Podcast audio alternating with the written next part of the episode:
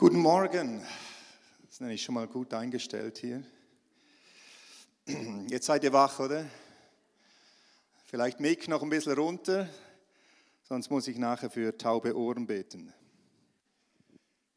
Ich freue mich heute Morgen mit euch gemeinsam, einfach Gott anzubeten und in seine Gegenwart zu kommen. Es ist gut, in seiner Gegenwart zu sein. Gerade in dieser Zeit, aber zu jeder Zeit brauchen wir seine Gegenwart in unserem Leben.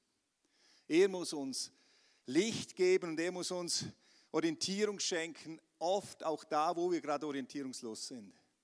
Und ich denke, in dieser Zeit, in der wir drinstehen, brauchen wir immer wieder Berührung von dem lebendigen Gott. Dass wir ermutigt sind, nicht niedergeschlagen, dass wir aufgerichtet werden, nicht flach liegen, sondern dass wir leben, wie er einfach da ist und unser Leben berührt und freisetzt. Wir leben in herausfordernden Zeiten und es ist so notwendig, dass das Volk Gottes sich am Wort Gottes orientiert und sich vom Heiligen Geist füllen lässt, um einfach ermutigt voranzugehen, dass wir Salz und Licht sein können in dieser Zeit. Und nicht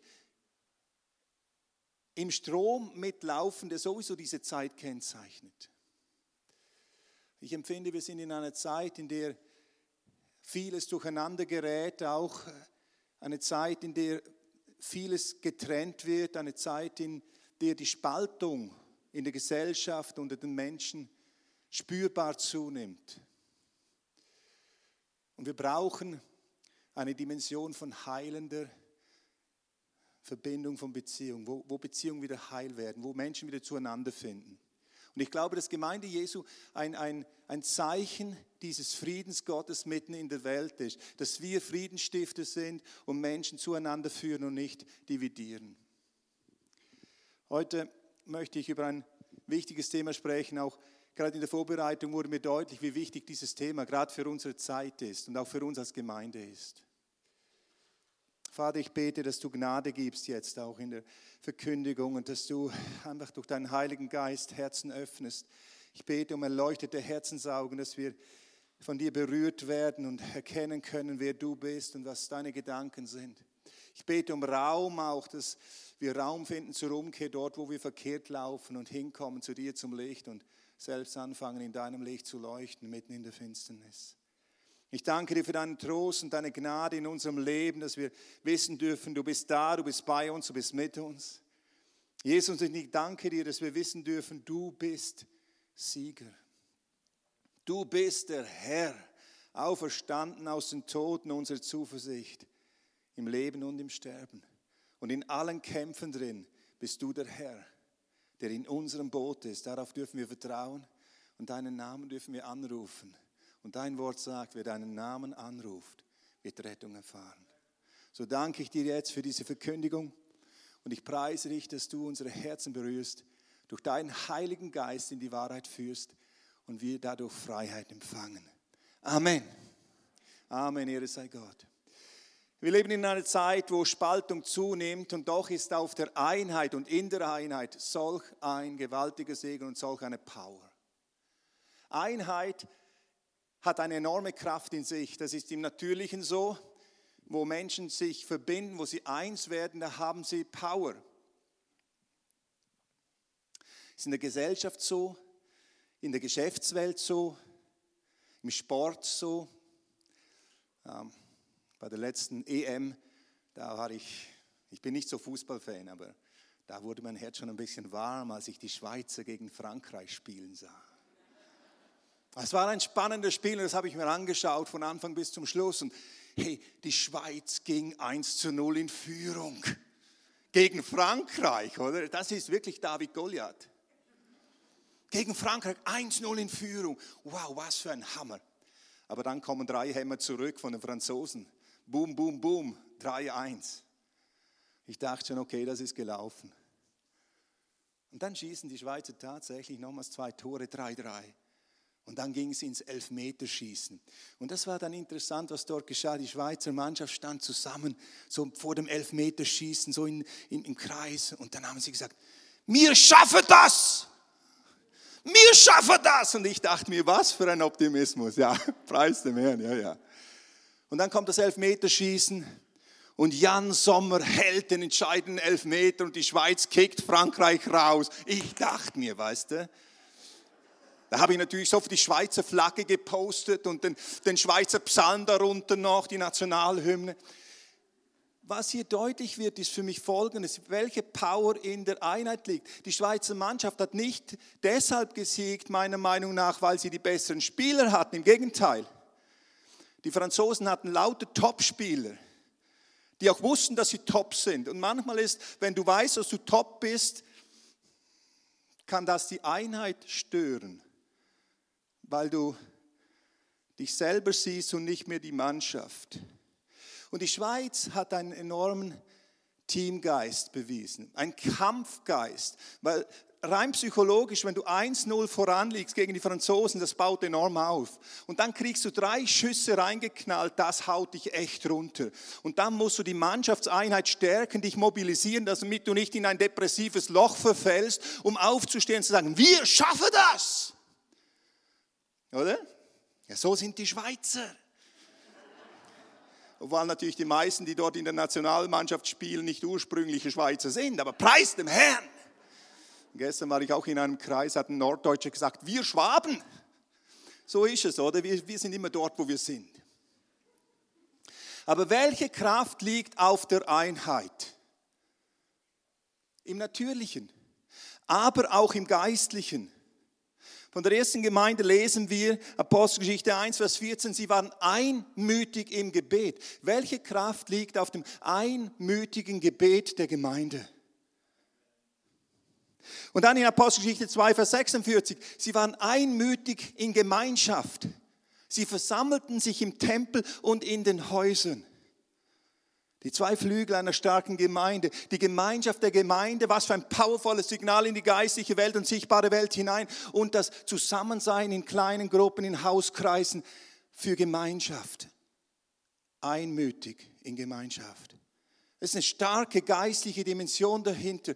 Und was für eine Dimension wird uns deutlich in dieser ersten Gemeinde, Apostelgeschichte 4, Vers 29. Sie waren einmütig im Zeugnis und in der Entschiedenheit, das Evangelium von Jesus Christus hinauszutragen. Sie erlebten Widerstand, alle waren gegen sie. Man hat ihnen verboten, das Evangelium zu predigen. Übrigens, das ist Verfolgung.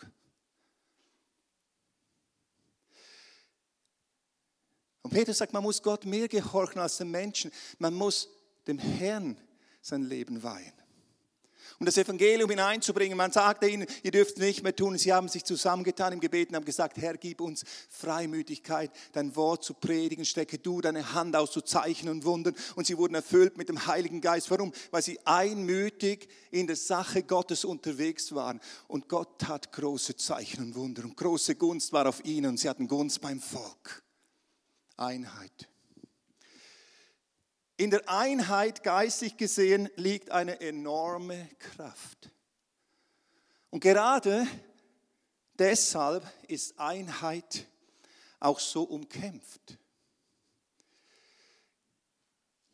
In unserer Gesellschaft, in der Gemeinde, in Familien, in der Ehe. Weil wenn wir in Einheit leben, dann erreichen wir unsere Ziele, auch geistlich. Und die Gemeinde, gesetzt zum Salz und zum Licht, wenn die eins ist in dem, was Gott vorbereitet hat, dann werden wir vorangehen, denn das Licht ist immer stärker als die Finsternis. Also dazu ein Namen? Licht ist immer stärker als die Finsternis. Und wenn Gemeinde gemeinsam in Einheit Licht Gottes in dieser Welt ist, dann wird Finsternis weichen. Gott wird sichtbar. Freisetzung, Heilung, Rettung geschieht. Aber wenn diese Gemeinde in Zertrennung kommt, wenn die Geschwister sich auseinanderdividieren, dann verlieren wir unsere geistliche Durchschlagskraft. Das Thema, über das ich heute Morgen predigen will, ist bewahre die Einheit. Und zwar gilt das jedem einzelnen Christen, jedem Einzelnen, der Jesus Christus als Erlöser in sein Leben aufgenommen hat und die Erlösung in Christus erfahren hat. Dir gilt, bewahre die Einheit und zwar als Imperativ.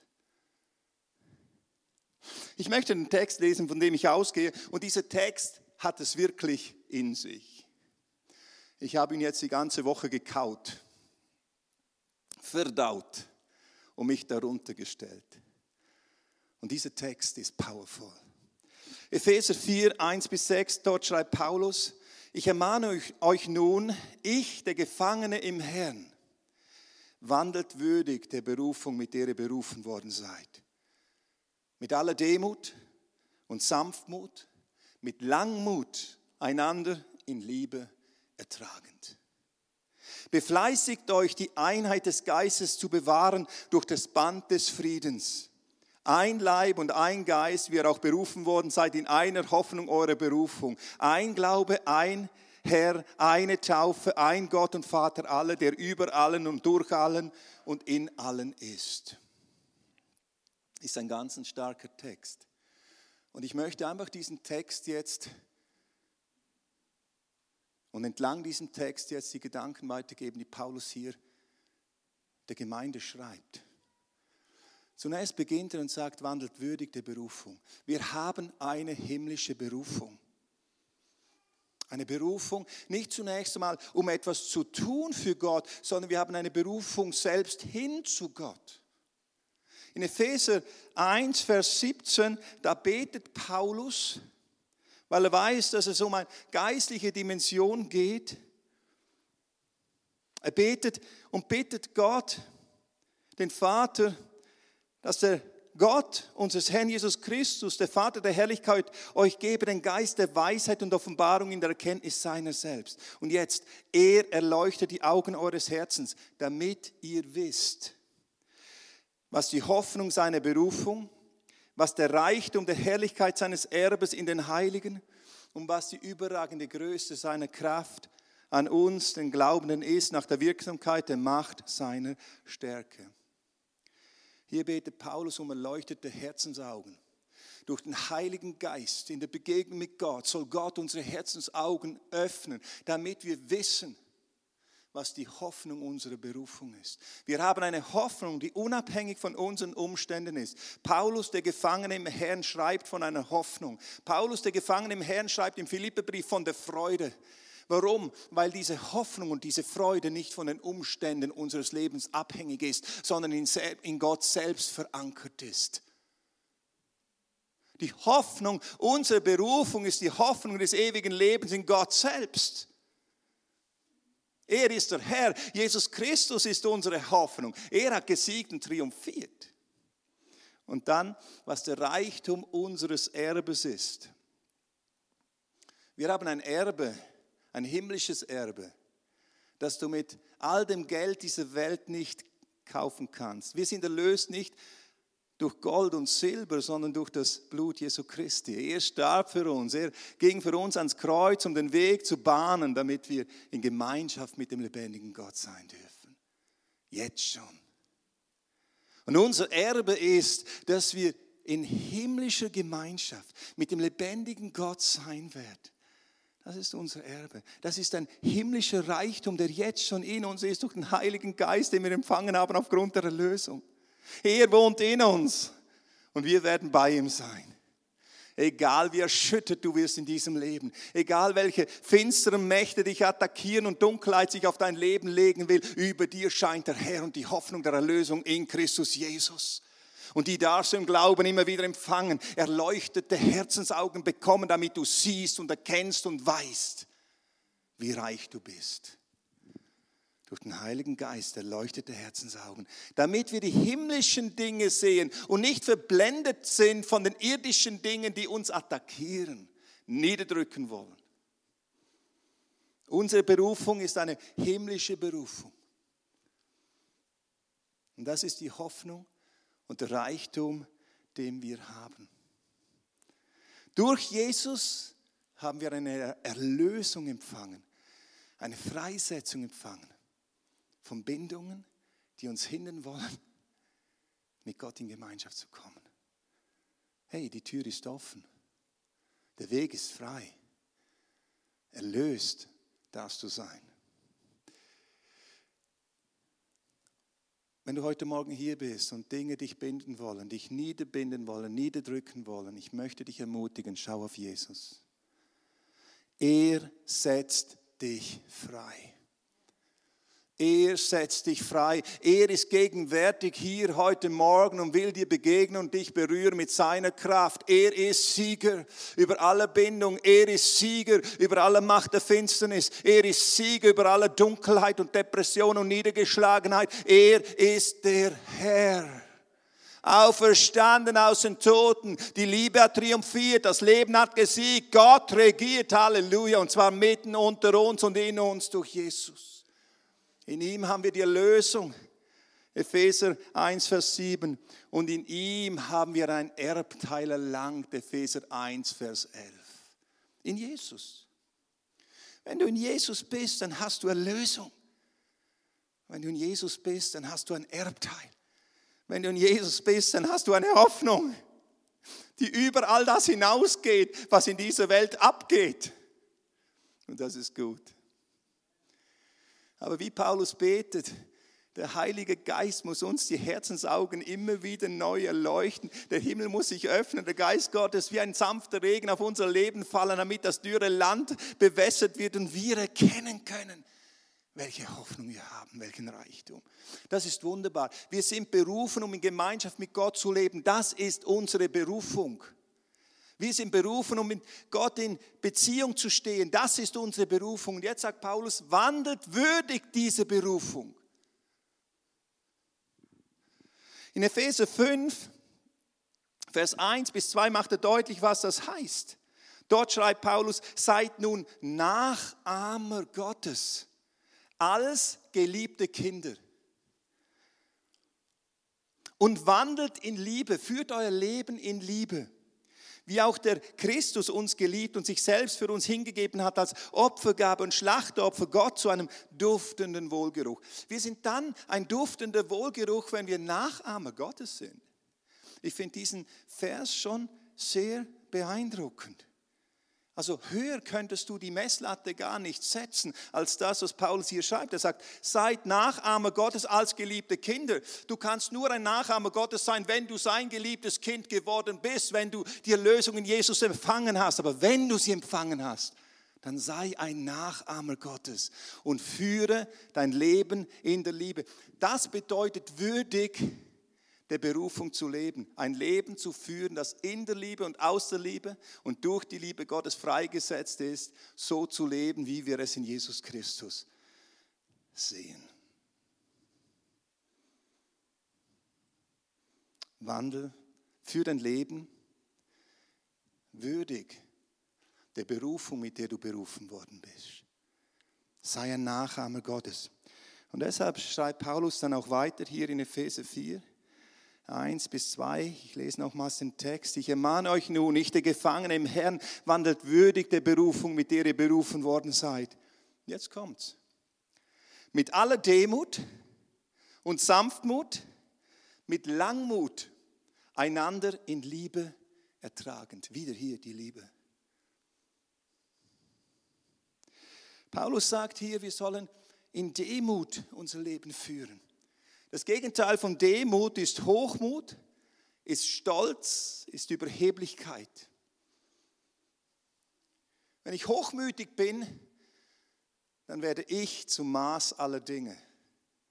Ich überhebe mich über andere, sehe mich groß und die anderen klein. Es dreht sich alles um mich, denn ich bin ja das Zentrum. Das ist Stolz. Aber hier sagt Paulus, lebt in Demut. Die Demut spiegelt das Wesen Jesu wider. Philippe 2. Er, der in Gestalt Gottes war, hielt nicht für ein Raub fest, Gott gleich zu sein, sondern er entäußerte sich selbst und nahm Knechtsgestalt an. Er erniedrigte sich. Wir müssen uns eines vor Augen führen, auch in den Ohren der damaligen Welt war die Demut nicht unbedingt ein erstrebenswertes Ziel. Und so ist es auch heute nicht. Demut ist nicht ein erstrebenswertes Ziel, nicht Nachahmer Gottes zu sein, Jesus vor Augen zu haben, sich nicht zu erhöhen, sondern sich zu erniedrigen, um in Liebe dem Nächsten zu dienen. Das ist Demut.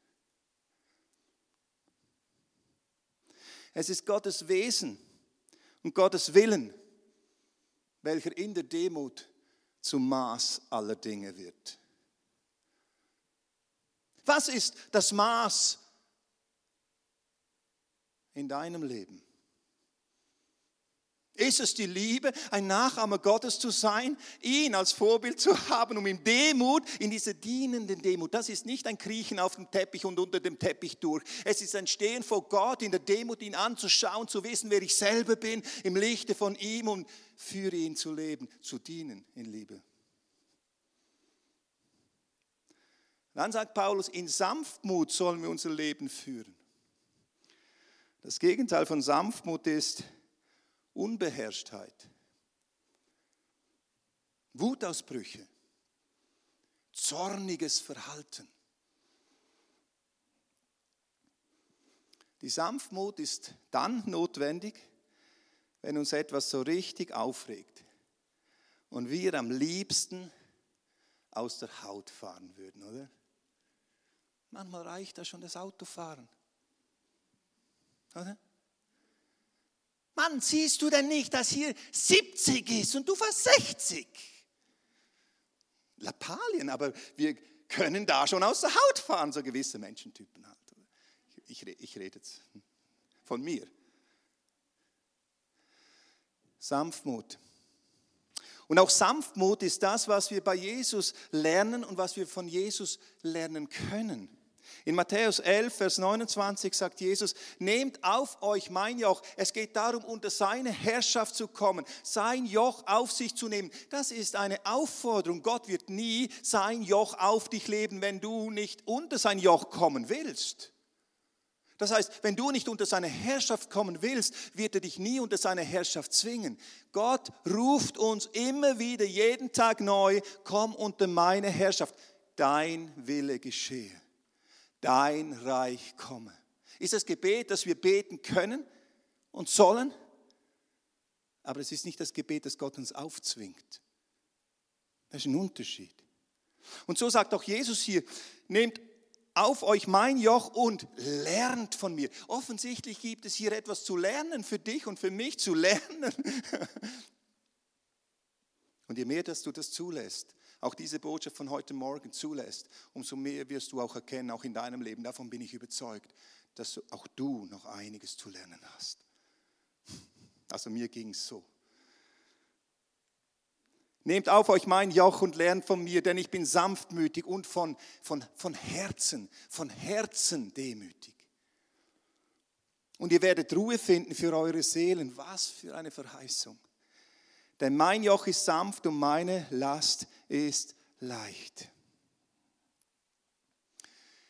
Lernt von mir, schaut Jesus an, wie er gegen diejenigen, die ihn verurteilten, welche Sanftmut er lebte. Er hat schon konfrontiert in, in Gerechtigkeit. Er hat, die, er hat die Ungerechtigkeit bei Namen genannt, aber er war ein Mensch voller Sanftmut des Herzens. Bei uns ist es manchmal so, dass wir Sanftmut leben in gewissen Umständen, weil wir uns dann zusammennehmen, oder? Aber wo ist es, wo wir uns gehen lassen? Sind wir sanftmütig von Herzen? Und hier merke ich eines, hier ist Veränderung des Herzens notwendig, um in der Sanftmut Gottes leben zu können. Herr, ich bringe dir mein Herz ich komme zu dir, Jesus, ich nehme dein Joch auf mich und ich möchte von dir lernen. Du bist von Herzen sanftmütig und demütig. Ich, ich, ich halte dir mein Herz hin, oh Gott. Ich möchte dein Nachahmer sein, Jesus. Ich möchte dein Jünger und deine Jüngerin sein, Jesus verändere mein Herz. Ich möchte nicht eine religiöse Form leben, sondern ich möchte, Herr, von Herzen dich widerspiegeln, von Herzen verändert werden von deinem Wesen, weil du, mein Herr, so sanftmütig bist so demütig warst. Und deshalb habe ich ein himmlisches Erbe, deshalb habe ich eine himmlische Berufung, deshalb habe ich, habe ich eine himmlische Hoffnung. Und dann sagt Paulus, in Langmut einander in Liebe ertragen. Das Gegenteil von Langmut, von Geduld ist Ungeduld. Schon wieder macht er das.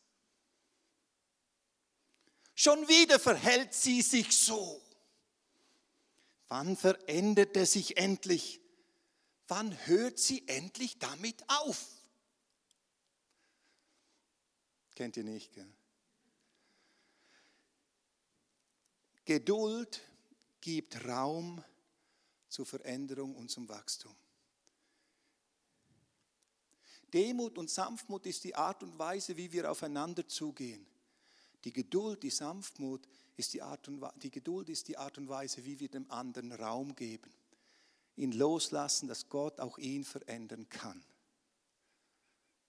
Geduld lässt Frucht wachsen. Ungeduld will Frucht produzieren, durch Druck, durch weiß ich was. Geduld braucht man in Situationen, in denen wir herausgefordert sind, wo unsere Liebe herausgefordert ist. Wenn wir jetzt diese drei Dinge anschauen, Demut, Sanftmut, Geduld, dann wird deutlich, dass wir dies nur durch die Liebe Gottes leben können. Denn es geht darum, einander in Liebe ertragend.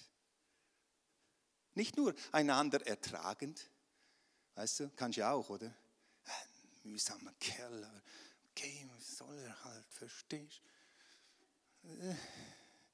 In Liebe ertragen bedeutet wirklich in dieser Demut sich darunter zu beugen, in der Sanftmut zu begegnen und in der Geduld Raum zu geben. Die Liebe glaubt alles, die Liebe hofft alles, die Liebe gibt Freiraum für Gottes Wirken am anderen. Ich segne und ich fluche nicht, ich setze frei und binde nicht. Ich glaube, dass Möglichkeit zur Veränderung ist, auch beim schiefsten Menschen. Ich glaube, dass Befreiung ist, auch bei denen, die gebunden sind. Ich glaube, dass Menschen verändert werden können, wenn Gottes Liebe ihnen begegnet. Und jetzt kommt das Geheimnis. Wie begegnet Gottes Liebe dieser Welt? Durch uns. Und deshalb fährt Paulus dann fort und schreibt in Epheser 4, Vers 3, befleißigt euch, die Einheit des Geistes zu bewahren durch das Band des Friedens. Seid eifrig, sagt hier Paulus, befleißigt euch, setze alles daran. Das ist keine Nebensache. Warum ist es keine Nebensache? Weil in der Einheit solch eine Kraft liegt. Befleißige dich, setze alles daran, diese Einheit zu bewahren. Hier ist etwas ganz wichtig. Wir müssen und können die Einheit nicht schaffen. Die ist geschaffen. Und zwar durch Jesus Christus selbst. Durch sein Kreuz und seine Auferstehung. In 1. Korinther 12 lesen wir, wir sind mit einem Geist zu einem Leib getauft worden. Die Wiedergeburt, die Erlösung, die Hoffnung, die wir empfangen haben durch den Heiligen Geist, hat uns zu einem Leib geformt. Wir sind Geschwister geworden, egal woher wir kommen. Gott hat uns zusammengestellt. Das ist die Einheit, die Jesus geschaffen hat durch sein Kreuz und die Auferstehung. Diese Einheit müssen wir und können wir nicht schaffen, aber diese Einheit sollen wir bewahren. Bewahren. Wir sollen das, was Jesus geschaffen hat, in uns und durch uns und um uns herum bewahren. Das bedeutet, achte darauf, dass du nicht zu einem Spaltkeil wirst, der das auseinandertreibt, was Jesus zusammengefügt hat.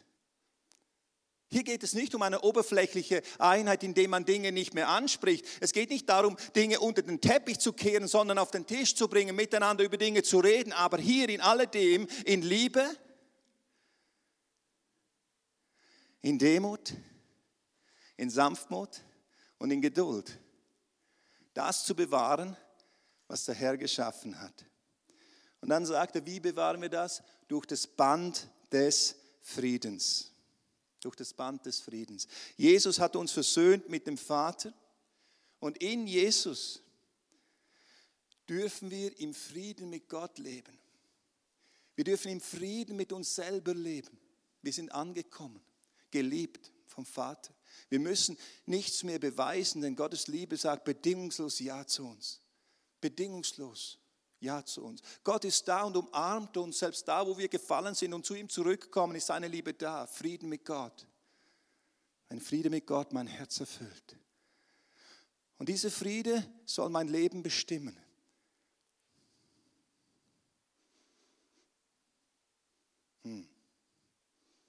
So hat Jesus diesen Frieden erworben am Kreuz. Und jetzt ist die Frage die, wohin gehen wir mit alledem, was uns trennen mag? Mit all dem, was mich auch vom anderen trennen mag, auch mit den Verletzungen, die vielleicht durch Worte geschehen sind, mit Dingen, die mich stören am anderen. Wohin gehe ich mit all dem? Zum Kreuz. Wo wir uns auf Jesus zubewegen, werden wir die Einheit bewahren durch das Band des Friedens. Ich komme zum Kreuz und ich bringe am Kreuz das, was mich trennen mag, das, was in mir Raum nehmen mag. Ich bringe meinen Hochmut, ich bringe meine Ungeduld, ich bringe mein ungestümes Wesen und ich sage, Jesus, ich lege es dir nieder. Ich bringe diese Worte, die in meinem Herzen wie Gift wie Gift wirken wollen, aber ich will dieses Gift nicht wirken lassen. Herr, ich will nicht Mangel an der Gnade haben. Ich komme zu dir zum Kreuz und ich bringe dir das, Herr. Ich bewahre die Einheit durch das Band des Friedens mit Gott und untereinander. Einheit ist umkämpft. In der Gesellschaft, in der Gemeinde, in der Familie, in der Ehe. Ist umkämpft. Warum? Hier tobt ein geistlicher Kampf. Warum? Weil darauf solch eine Kraft liegt. Wenn Jesus in deinem Leben ist, dann kannst du dich entscheiden. Du kannst dich entscheiden, heute Morgen neu entscheiden, in Demut, Sanftmut und Geduld zu leben. Wenn Jesus in deinem Leben ist, dann kannst du dich entscheiden, die Einheit zu bewahren und in der Liebe Gottes zu leben und zu dienen. Wir sind keine Marionetten. Der Herr ruft uns zu sich, damit wir seine Nachahmer sind, dort wo wir sind.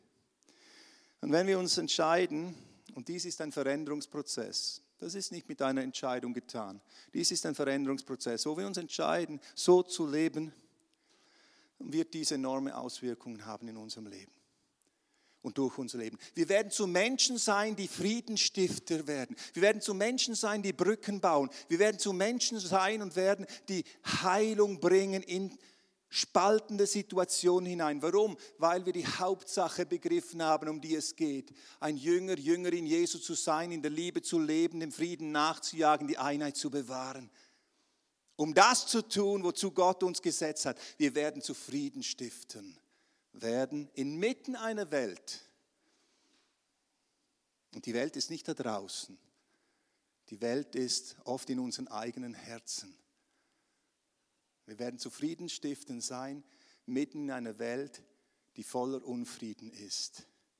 Und darauf ist eine enorme Verheißung. Jesus sagt, und mit diesem Vers möchte ich schließen, Matthäus 5, Vers 9, Glückselig sind die Friedenstifter, denn sie werden Kinder Gottes genannt werden. Söhne und Töchter Gottes. Die Söhne und Töchter Gottes sind Friedensstifter in dieser Welt.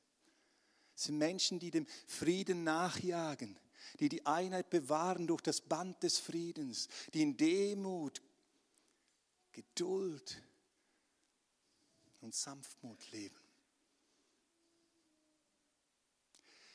Möchte heute Morgen keinen öffentlichen Aufruf machen. Ich möchte dieses Wort einfach wie Samen ausstreuen. Aber eines kann ich dir sagen, als ich in der Vorbereitung dieser Predigt stand, habe ich über jeden Punkt Buße getan. Über meinem eigenen Leben, über jedem einzelnen Punkt. Und ich möchte dich ermutigen, geh nicht an dem Wort Gottes vorbei, sondern lass es in deinem Herzen auf guten Boden fallen, damit es Frucht bringen kann.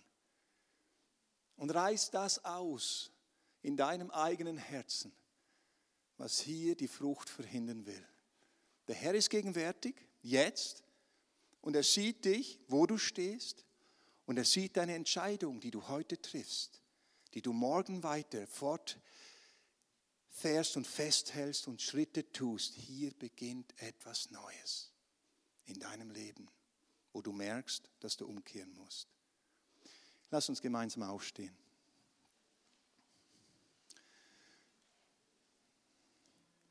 Vater, im Namen Jesu Christi danke ich dir für die Gnade der Erlösung.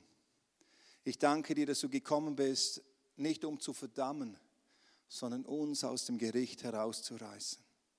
Ich danke dir, dass wir mit dir in Gemeinschaft leben dürfen und jeder einzelne von uns gerufen ist in diese Beziehung hinein.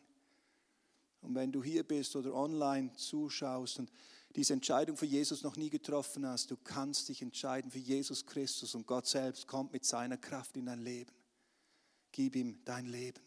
Sag Jesus, sei du mein Herr und mein Erlöser und vergib mir meine Schuld, komm in mein Leben hinein. Und er kommt in dein Leben hinein durch seinen Heiligen Geist und schenkt Veränderung. Und wo du hier bist heute Morgen und merkst, dass du umkehren musst an gewissen Punkten deines Lebens, Tu es vor dem Herrn, für dich, vor dem Herrn. Halt ihm dein Herz hin, komm zum Kreuz und halt ihm dein Herz hin, sei offen vor ihm und lass seine Hand auf dein Leben kommen, auf dein Herz kommen, damit es Veränderung erfährt. Da, wo du festgefahren bist in Haltungen, die Gott nicht wohlgefallen, dass du freigesetzt wirst dort, wo du verhärtet worden bist. Vater, ich danke dir, dass ich deinen Segen aussprechen darf über unserem Leben. Herr, wir stehen vor dir, ich stehe vor dir, wir stehen vor dir und wir sagen, Jesus, wir wollen Nachahmer sein von dir, Herr. Deine Größe soll sichtbar werden in unserem Leben, deine Demut, deine Sanftmut, deine Geduld. Oh Herr, wir danken dir, dass wir beten dürfen, auch für diese Gemeinde hier. Wir wollen die Einheit bewahren durch das Band des Friedens. Und alles, was diese Einheit zerstören will, dem treten wir entgegen im Geist und wir sagen im Namen Jesu Christi, es soll keinen Raum haben über diese Gemeinde. Vater, wir wollen in die Einheit des Geistes hinein wachsen, noch viel tiefer, in die Einheit der Gemeinschaft, in die Einheit des Gebetes, in die Einheit des Zeugnisses, in die Einheit der Nachfolge. Und wir wollen sehen, wie du, Herr, sichtbar wirst in unserer Zeit, wie dein Licht strahlt durch deine Gemeinde im Namen Jesu Christi. Und dazu segne ich dich im Namen des Herrn, dass Freisetzung geschieht, wo du gebunden bist. Ich segne dich im Namen des Herrn, dass dein Herz berührt wird von dieser Dimension und Kraft des Heiligen Geistes. Herr, ich gebe diese Botschaft zurück in deine Hände. Ich bete, dass du diesen Samen bewahrst, dass der Feind ihn nicht rauben kann dass Oberflächlichkeit ihn nicht erdrücken kann, Herr, sondern dass er auf gutem Boden fällt. Herr, lass es Frucht bringen. Im Namen Jesu Christi, lass es Frucht bringen. Amen.